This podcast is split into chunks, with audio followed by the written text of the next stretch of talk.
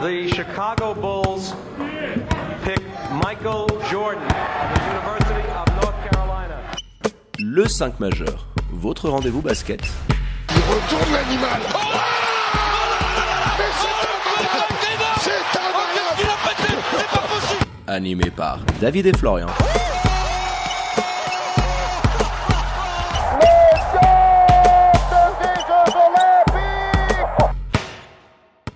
Bonjour, bienvenue à toutes et à tous dans le 5 majeur, l'émission qui dit tout haut ce que le monde du basket pense tout bas. Et pour m'accompagner au micro aujourd'hui, il est là, votre expert basket préféré, Florian Jass. Hello Maïdir, comment il va? Salut David, salut les amis. Bah écoute, euh, tout roule. Un, un petit thème qui me chauffe pas mal, qui me hype. Le hypomètre, tu vois, est, est élevé ce Tu soir. m'as bassiné toute la journée avec ça. Alors pour ne rien louper de l'actu basket, vous foncez vous abonner aux différents comptes de l'émission sur les réseaux sociaux, c'est tout simple, at le 5 majeur. Tout en lettres. Et pour nous réécouter. Hein, c'est en podcast sur toutes les diverses plateformes d'écoute. Allez, sans transition, mon Flo, on ouvre notre page Welcome to the NBA.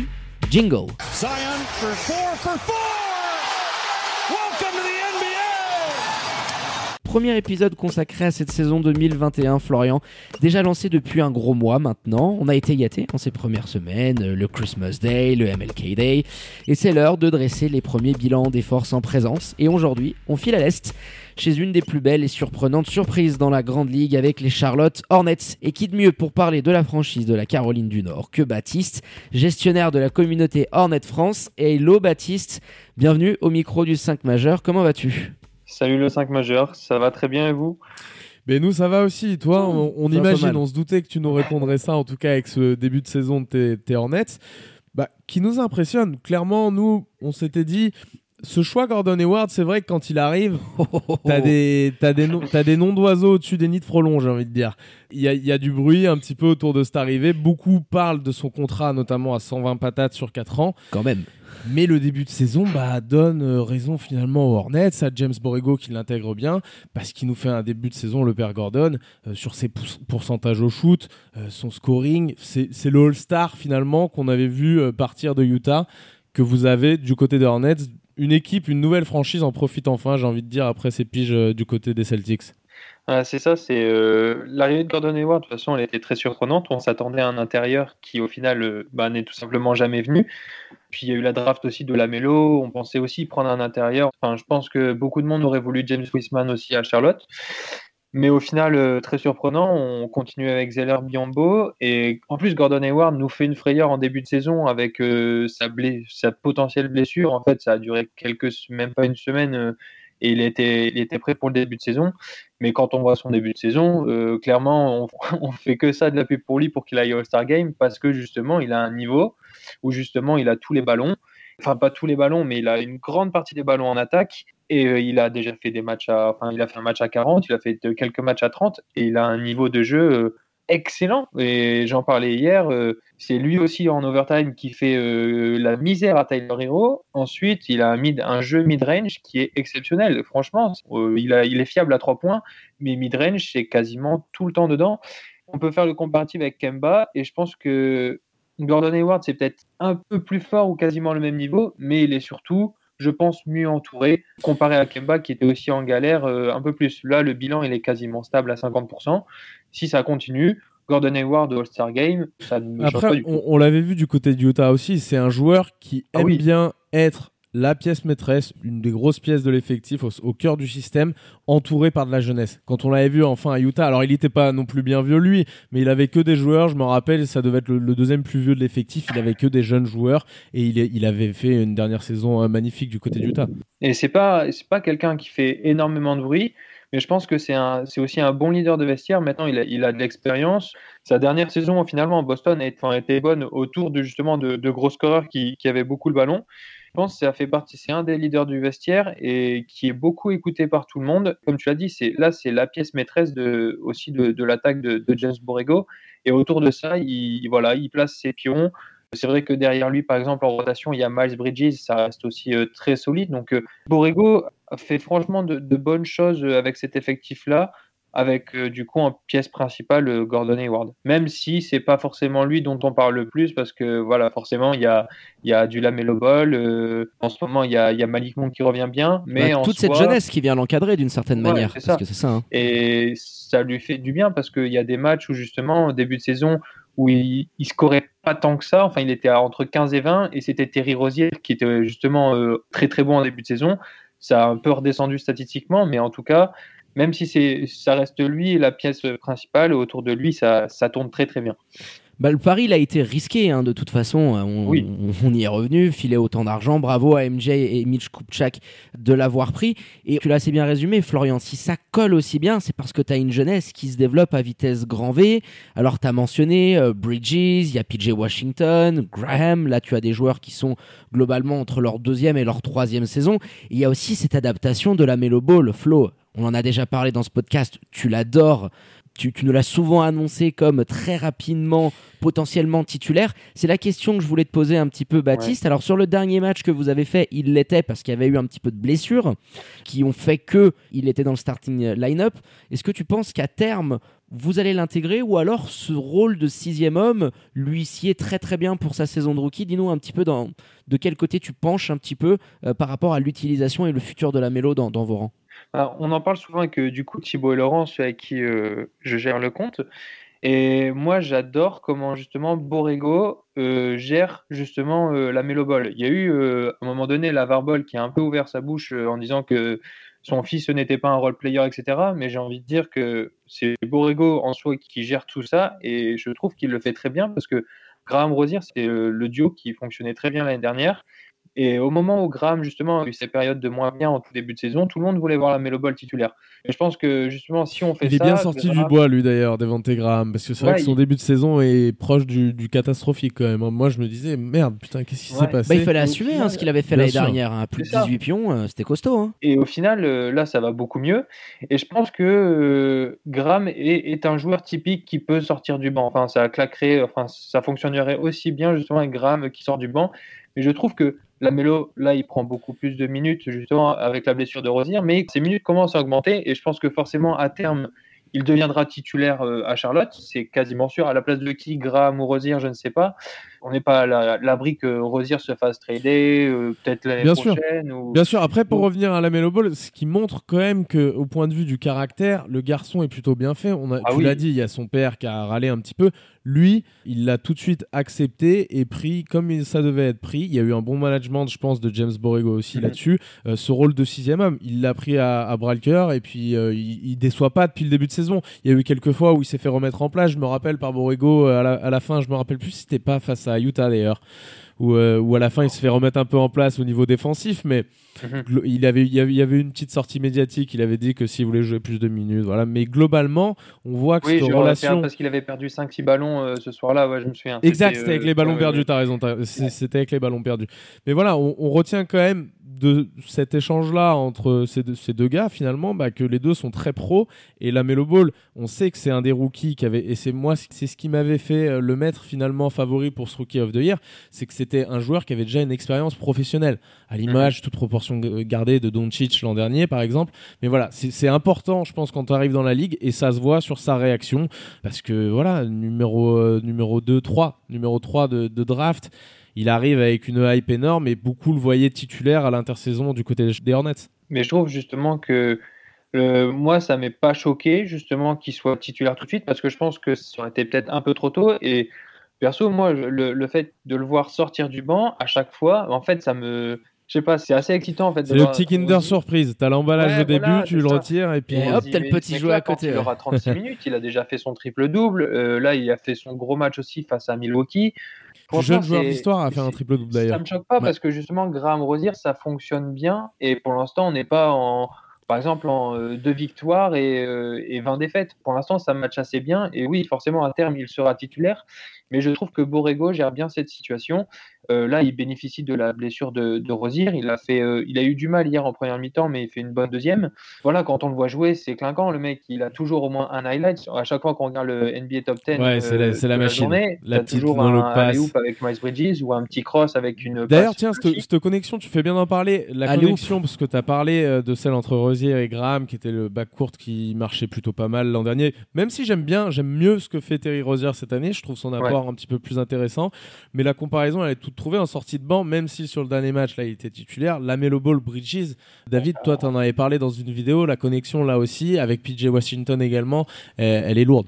bah, tu avais deux très jeunes joueurs euh, qui t'amènent beaucoup en transition, c'est létal, euh, c'est très intelligent et la connexion euh, sur Alley Hoop, euh, Baptiste l'a assez bien résumé, euh, euh, vient remplir le top 10 euh, nuit après nuit. Alors, il va- affolant. il va- ouais. incroyable. va falloir voir ce que Borrego va faire euh, quand euh, éventuellement à l'intégration euh, d'un Lamello dans le 5, euh, qui tu sors. Moi personnellement, je pense que c'est peut-être un petit peu plus compatible avec Rosier par rapport aux qualités et aux défauts des uns et des autres. Mais la jeunesse, elle est clairement là. Moi, il y en a un qui m'impressionne et, et- et Flo, on est assez d'accord là-dessus, c'est PJ Washington. Je trouve qu'il est ultra complet, qu'il est vraiment en train de s'étoffer.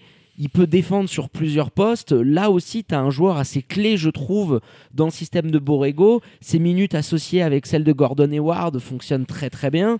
Tu as vraiment un gros joueur sur lequel construire, parce que je crois qu'il est sur sa deuxième saison, c'est ça hein, Ouais, c'est ça, ouais. ça qu'on oublie. Il, il joue comme un mec qui a déjà beaucoup plus de bouteilles. Et tu sais qu'avec un gars comme ça, tu, tu peux vraiment amener bah, de la cohésion. Il a un gros cul basket. C'est le genre de joueur, à mon avis, que, que tu Exactement. kiffes à en- entraîner. hein. Puis tu as parlé de sa place au cœur du système de Borrego, sa place au cœur du système défensif, parce que finalement, c'est le gros chantier. On disait beaucoup en début d'année, putain, défensivement, ça va quand même être dur avec Cody dans la peinture qui va traîner ses guêtres, etc. Finalement, tu te rends compte que le plus gros chantier réalisé par Borrego, bah, c'est cette défense qui est articulée, moi, je trouve, autour de deux joueurs qui sortent du lot. C'est Lamelo et PJ Washington qui a fait de gros progrès dans ce domaine, Ah, ce que je disais. Qui hein. était- Le Melo, on l'attendait pas forcément là et il fait les efforts défensifs. On voit que clairement. il a dit, c'est un mec qui aime le basket et qui se donne à fond à chaque match. Et en fait, il s'entend, ça se voit, il s'entend bien avec le groupe, ça matche bien. Et même si des fois il a un peu des erreurs où il cherche l'interception, un peu trop de fougue, machin, bah, il se donne et en fait, il ne relâche pas. En fait, il fait les efforts défensifs et c'est après, c'est vraiment appréciable. Et tiens, j'ai la stat. C'est le quatrième meilleur rating defensive, euh, defensive rating de votre équipe. Alors, tu as Vernon Carey qui a pas joué grand chose, Nick Rickards pareil. Et puis, tu as Cody Ouais, Martin sur ses minutes, même s'il a un rôle un petit peu moindre par rapport à celui de l'an dernier, Ouais, tu qui est quand même là pour ouais. amener un petit peu sa défense aussi. Et, et ouais, je trouve que l'équipe a fait des progrès dans ce domaine-là. Et c'est ce qui les a permis, notamment parce que votre tableau de chasse. Alors oui, tu as les équipes qui sont à court de forme, que la saison est un petit peu particulière, mais finalement face au gros, cette année, vous avez un bon bilan, c'est ça le plus étonnant. Et ça, le déclic qu'il a eu aussi, euh, on commence la saison avec deux défaites et on gagne face à Brooklyn.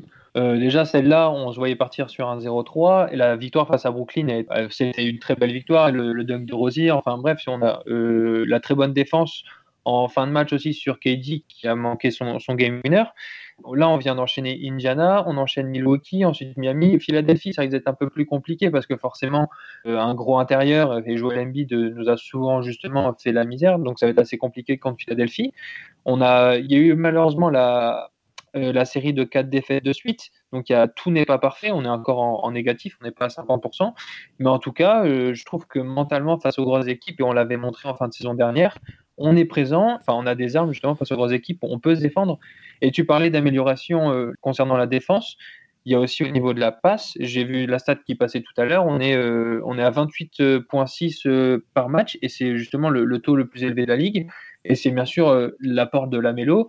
Et Graham, on, il n'était pas bien au niveau du shoot, mais ça a toujours été un très bon passeur. Il a porté toujours cette. euh, très bon à la création sur pick and Ouais, roll bon et c'est- énormément utilisé bah, par, par toutes Ouais. les équipes, mais par vous particulièrement avec Lamelo, Graham. Et puis, euh, je- Et tu Hayward parles. aussi euh, apporte ses 4-5 passes D. Donc, Bien sûr. franchement, c'est une très bonne. euh. C'est un playmaker, Hayward, donc il fait beaucoup de choses sur le terrain. Donc c'est une, très belle amélioration. Je ne me voyais vraiment pas là-dedans, mais euh, ça m'a surpris. Et Tiens, franchement, c'est. Et tu parlais du dunk de Terry Rozier tout à l'heure, il y a eu celui du père Cody Zeller, David. Ah. Qu'est-ce que c'est que cette affaire? Tu, tu sais Et- pas d'où ça sort? Et puis c'est le, le truc qui me fait rire, c'est que ce mec, il est, il est tellement humble et il a, ça a l'air d'être vraiment quelqu'un de très gentil qui réagit même pas en fait, comme s'il venait de claquer euh, un lay-up tout bidon. En fait, il réagit pas, il claque son dunk et il s'en va en défense tout de suite. Mais le dunk est, est fou parce que c'est sur Janis quand même, donc qui s'en est, c'est son deuxième après celui d'Aaron Gordon. Mais franchement, il m'a fait kiffer Zeller. Bah tiens, avant qu'on s'attaque un petit peu au chantier de la peinture, parce que j'ai l'impression que c'est un mal assez récurrent du côté des Hornets, moi j'aimerais juste rebondir sur la stat que tu venais d'annoncer. Vous êtes à plus de 28 assists, leader de la ligue, ce qui vous amène aujourd'hui à avoir, je crois que j'avais regardé, vous avez 6 mecs à plus de 10 points. Euh, Malik Monk dans le dernier match qui a pris absolument chaleur en sortie de banque. Qu'attendre un petit peu compte tenu de, cette lui aussi d'ailleurs euh, avant que tu parles de ça lui aussi on n'en a pas beaucoup parlé. Son apport statistique fait un peu moins honneur qu'aux autres jeunes de cette équipe là mais dans le genre pyromane que, euh, ouais. dans le genre pyromane déjà. Et puis ce qu'il apporte euh, sur le terrain moi je suis pas déçu par son début de saison. Il y a beaucoup de spécialistes qui ont tendance à nous dire que c'est pas assez que l'apport offensif ceci cela. Il y a des gars autour. Mais moi je trouve que ce que fait Malik Monk je, je sais pas ce que tu en penses toi c'est bon depuis le début de la saison. Malheureusement il a connu parce que il en a parlé il revient euh, dans la rotation depuis 4-5 euh, matchs. C'est un mec talentueux. C'est un mec qui a du talent, mais il a connu blessure. Euh, L'année dernière, il se fait choper pour drogue et il prend, il a eu le Covid. De la ganja de Jamaïque, tu veux dire? Il a, il a abusé un peu du, bambou magique. Je pense que ouais. Et du, du coup, il, y a, il, a, eu du mal à, à démarrer. Et puis, on va pas se le cacher, même si j'aime bien les, frères Martin ou, quoi, forcément, euh, Malik c'est quand même un autre niveau. Tout le monde, euh, forcément, tout le monde parle de son match à Paris l'année dernière, mais c'est un mec, euh, voilà, on l'a vu à trois, il peut créer son tir, il est fort dans le drive, c'est quelqu'un de très explosif, il a mis des salles Thomas l'année dernière. Et forcément, en sortie de banque, quand as ce mec-là qui prend confiance, c'est sa quatrième saison maintenant. Je pense que il arrive à pas à maturité forcément comme quelqu'un de 30 ans, mais en tout cas, je pense qu'il commence à comprendre certaines choses. Et euh, son match d'hier, c'est. Voilà, je pense que là, il s'est carrément établi dans la rotation. Hier, il prend énormément de minutes, mais je pense que là, maintenant, euh, Borrego peut lui faire confiance. Et quand on voit qu'il met 9-3 points, il shoot à 65%, son dernier tir est très très sale parce que s'il ne le met pas, le match est terminé. Non, non, mais, hier, il est, il est crasseux de A à Z. Ah il, c'est lui qui nous sauve dans le match parce que Miami est très adroit hier. Euh, Kelly Olynyk, c'est euh, le, le papa caché de Stephen Curry. Non, mais hier, il nous maintient clairement dans le match. Et si on reste dans le match, c'est aussi grâce à lui. Et au-delà, au-delà de ça, moi je trouve que voilà, je, je maintiens un petit peu euh, là-dessus. C'est quand il est là, qu'il soit adroit ou pas adroit, c'est un joueur qui va être respecté, tu l'as dit, capable de créer pour lui-même, qui a un premier pas assez rapide, et ça va permettre à des joueurs comme Lamelo, à des joueurs comme euh, euh, Miles Bridges, bah, d'être un petit peu plus euh, défendus sur du 1 contre 1 seulement, pas avoir des, des possibilités d'aide tout autour. Ça, ça, apporte une menace supplémentaire, et c'est en ce sens-là que je le trouve important dans l'effectif de Borrego cette année.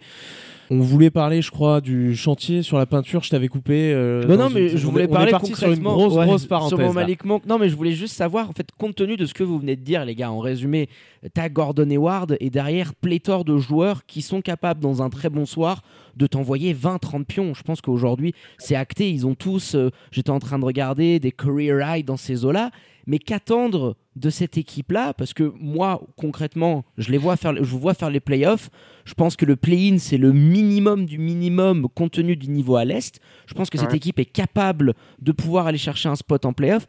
Qu'attendre compte tenu de ce que tu as en magasin Des défauts dans la raquette, et on, peut commencer à en parler un petit peu. Donc euh, je voulais avoir un petit peu ton avis, Baptiste, par rapport à ce que tu penses que la communauté Hornet France euh, est en train de songer par rapport à, une potentielle fin de saison euh, playoffable. Bah, j'étais comme toi en, début de saison. J'étais contre beaucoup d'avis qui disaient que Charlotte, ça, encore une fois, j'ai lu ça et ça m'a un peu énervé, c'est que ça nous voyait 13, 12 en fin de conférence Est. Et moi, justement, que ceux qui ont vu les matchs de la saison dernière, savent qu'il y a de l'amélioration, de la progression. Borrego commence à avoir l'équipe qu'il veut, il y, a, du talent. T'ajoutes à ça Hayward, et pour moi, oui, le play-in, on doit y aller. On se doit d'y aller parce que justement, on, a l'effectif pour.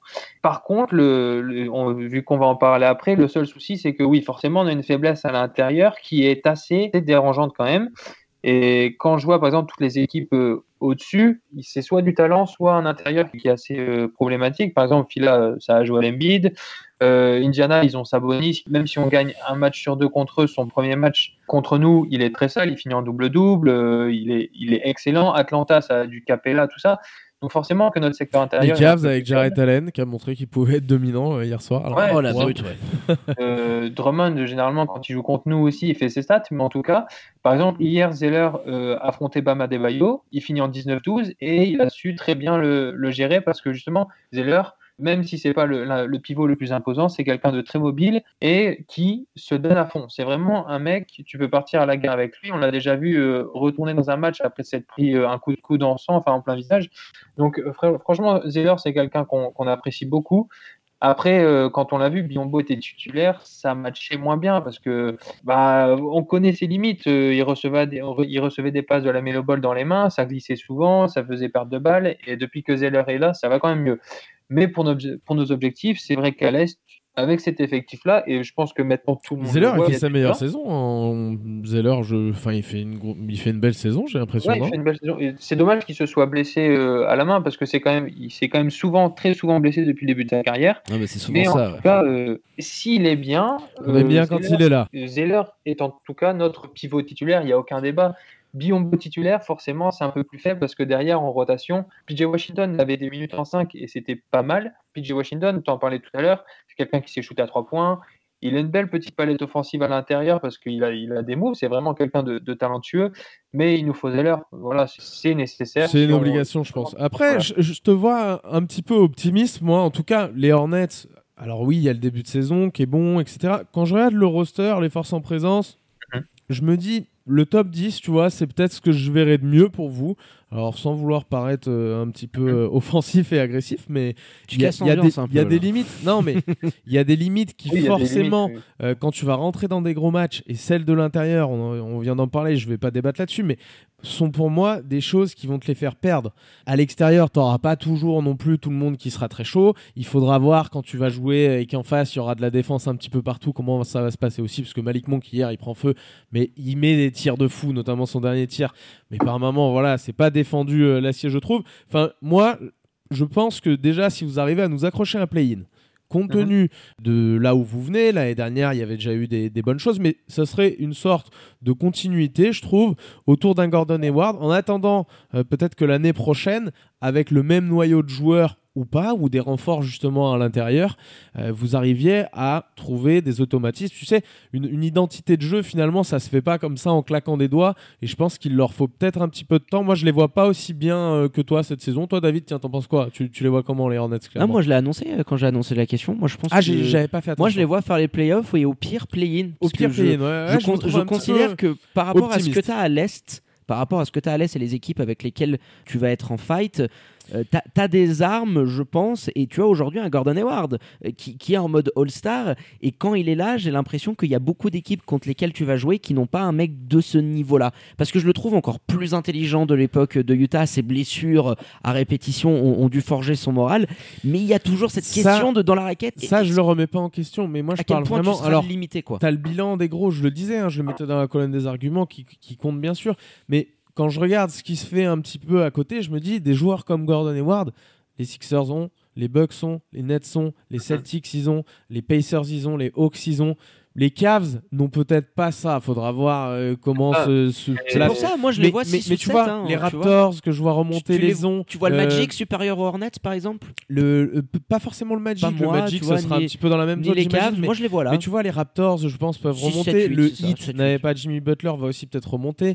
Euh, les Wizards, je les vois pas comme ça continuer dans une pénurie totale toute la saison. Donc c'est tout ça qui me fait un petit peu penser. C'est pas parce que les Hornets, je les vois moins bien, je les vois chier dans la colle, etc. C'est parce que je me dis, il y a d'autres équipes qui depuis le début de saison sont très décevantes et, et qui je pense à, à un moment donné ça va peut-être rentrer un petit peu dans le rang. En tout cas c'est mon avis là-dessus. ouais. Non, mais je, je- je te suis parce que les playoffs, ce serait vraiment Le top bonus. et ça, ça passerait justement une étape dans justement la progression que tu viens de citer parce que avec la saison de l'année dernière, moi, si là on accroche les play-in et qu'on se qualifie pour les playoffs, bah, c'est une belle progression, je serais content. Si on se qualifie pas en playoffs, par contre, je serais un peu déçu parce que même si euh, par rapport à d'autres équipes, on a moins d'arguments, on a quand même, euh, voilà, on, on le dit depuis tout à l'heure, et Ward, Ball, enfin, on a quand même une bonne équipe et je me dis que ça peut être, c'est playoffable. Cette équipe-là, quand je me compare par exemple avec les Cavs ou euh, les Bulls ou quoi, je me dis bah, on n'a pas à rougir de ces, de ces équipes-là. Mais tu l'as dit, le bilan face au gros est bon, mais il va peut-être pas continuer non plus parce qu'à un moment donné, on va aussi jouer les Lakers, les Clippers, tout ça, on va peut-être sûrement pas gagner. Enfin, en tout cas, on n'est pas favori. Mais en tout cas, face aux petits, ou celles à notre niveau ou un peu moins, on va devoir l'emporter. Mais je vois le premier match face à Cleveland, on le perd. On perd ensuite face à OKC. On a ensuite, enfin, lors de notre série de quatre défaites, on perd deux fois euh, contre Toronto. On perd aussi face à Chicago. Il y a des détails aussi à régler parce qu'on ne peut pas laisser passer ce genre de match. C'est des matchs qui vont compter justement dans la course au playoff. Eh ben, je pense que tu as assez bien résumé la situation sur ce très très gros début de saison des Charlotte Hornets. Euh, vous êtes actuellement, c'est quoi, sixième de la conférence S, donc euh, à voir ce que ça va donner pour les troupes de Borrego. Est-ce qu'il y aura un petit peu de move hein? Moi, je, suis persuadé que peut-être euh, avant la fin de la trade deadline, tu peux avoir euh, un petit pivot assez sympa ou aller récupérer, ou alors on verra hein, la, Free Agency 2021 parce qu'il y aura un petit peu de sous-sous qui sont libérés avec la dernière année de contrat de, de Nico Batum. Euh, si MJ peut aller nous récupérer quelqu'un qui, qui, vous fera du bien. Donc on va scruter ça de tout près. Et on termine là-dessus ce podcast spécial Charlotte Hornets. Un grand merci à Baptiste d'être venu au micro du 5 majeur pour nous amener ton expertise de la franchise du MJ. Et pour rappel, hein, n'oubliez pas d'aller suivre leur actu en lâchant un petit follow sur Instagram et Twitter notamment, hein, at HornetsFR. Ah, merci à vous en tout cas et je, comme d'hab, hein, je fais ma petite dédicace du coup à Laurent et Thibaut qui évidemment qui, avec les qui je, je, me, je, tiens le compte. Bah, J'espère qu'on aura l'occasion de, de, reparler des Hornets hein, si euh, du coup il y a les playoffs et si on regagne euh, avec plaisir, même sans playoff, on vous prendra en fin de saison. On va avec Gordon Hayward All-Star. Voilà. De la Melo Rookie de l'année, par exemple. exactement. Bah tiens, on se fera ça peut-être en format vidéo. On se fera un petit live Twitch ou quelque chose pour parler de ça. En tout cas, merci euh, à toi d'avoir accepté notre invitation. Et je te dis à bientôt. Bonne soirée. Bonne soirée, Baptiste. Ciao, ciao. Allez, on termine comme à l'accoutumée avec les remerciements habituels à votre expert basket préféré, Florian Jass. Danke, mon Flo, pour la prépa de cette émission. Merci à toi, David. À tout bientôt, les amis. Allez, quant à moi, il ne me reste plus qu'à vous dire de prendre soin de vous. Faites pas trop les foufous. Sortez couverts avec le masque et tout ce qui s'ensuit. Et bien évidemment, connectez aux réseaux sociaux de l'émission. Pendant rien louper de l'actu NBA et Swiss Basket si ça vous intéresse un petit peu. Très bonne semaine à toutes et à tous. Et je vous dis à très bientôt pour un nouvel opus du 5 majeur. Ciao, ciao.